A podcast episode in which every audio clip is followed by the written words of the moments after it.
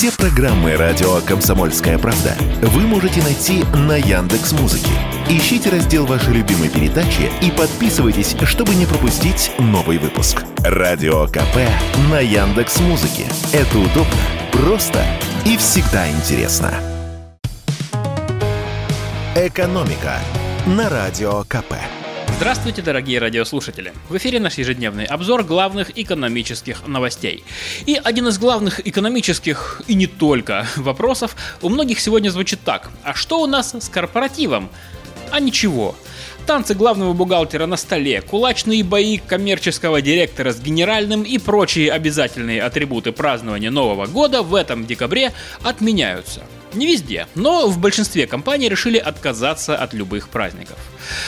А ведь в былые времена перед Новым годом только и было разговоров. Помните, да, что о посиделках с коллегами, но вот уже третий год корпоративы идут через пень-колоду. Сперва два ковидных года с их ограничениями, а теперь кстати, а что теперь? Разобраться в этом нам помогли читатели. Мы спросили у подписчиков комсомолки в соцсетях, как у них на работе празднуют наступающий Новый год. И от подавляющего большинства читателей услышали в ответ грустное «никак».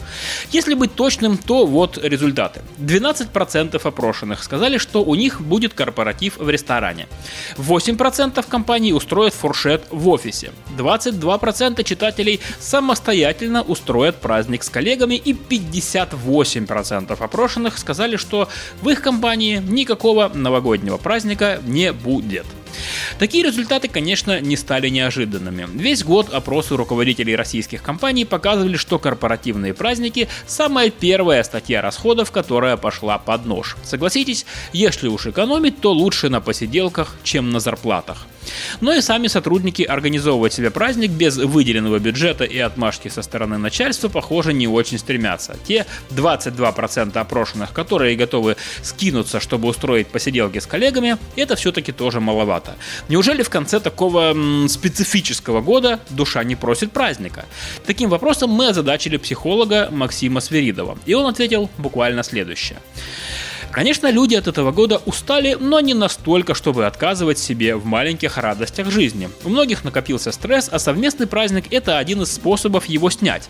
Но другое дело, что не все хотят снимать этот стресс именно с коллегами. Кто-то предпочитает это делать с друзьями или близкими людьми. Но такого настроя, что вот сейчас не время праздновать, у большинства людей, по словам психолога, все-таки нет. Наоборот, люди устали от того, что у нас постоянно не время для того, не время для этого, надо вот чуть-чуть чуть потерпеть и так далее.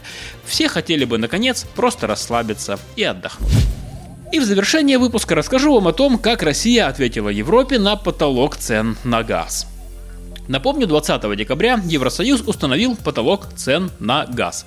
Повесили этот потолок на высоте 180 евро за мегаватт-час. В переводе на более привычные цифры это 2000 долларов за 1000 кубометров газа. Что такое 2000 долларов за 1000 кубометров? Много это или мало? На самом деле такой потолок можно назвать скорее высоким, чем низким.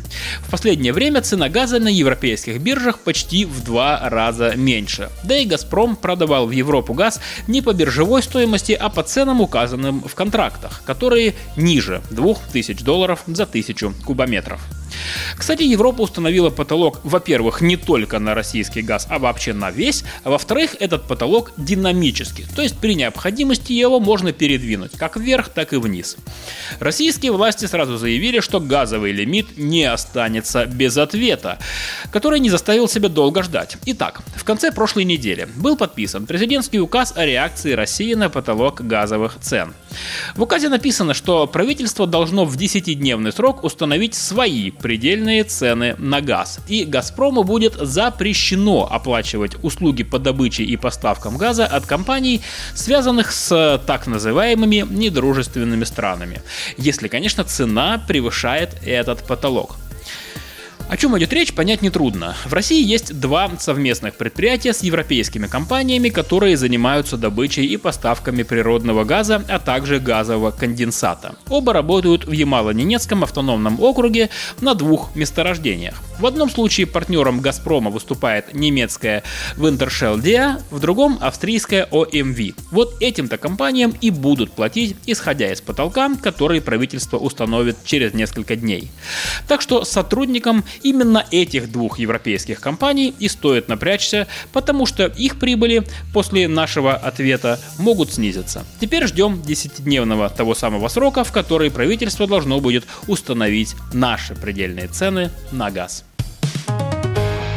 Экономика на радио КП.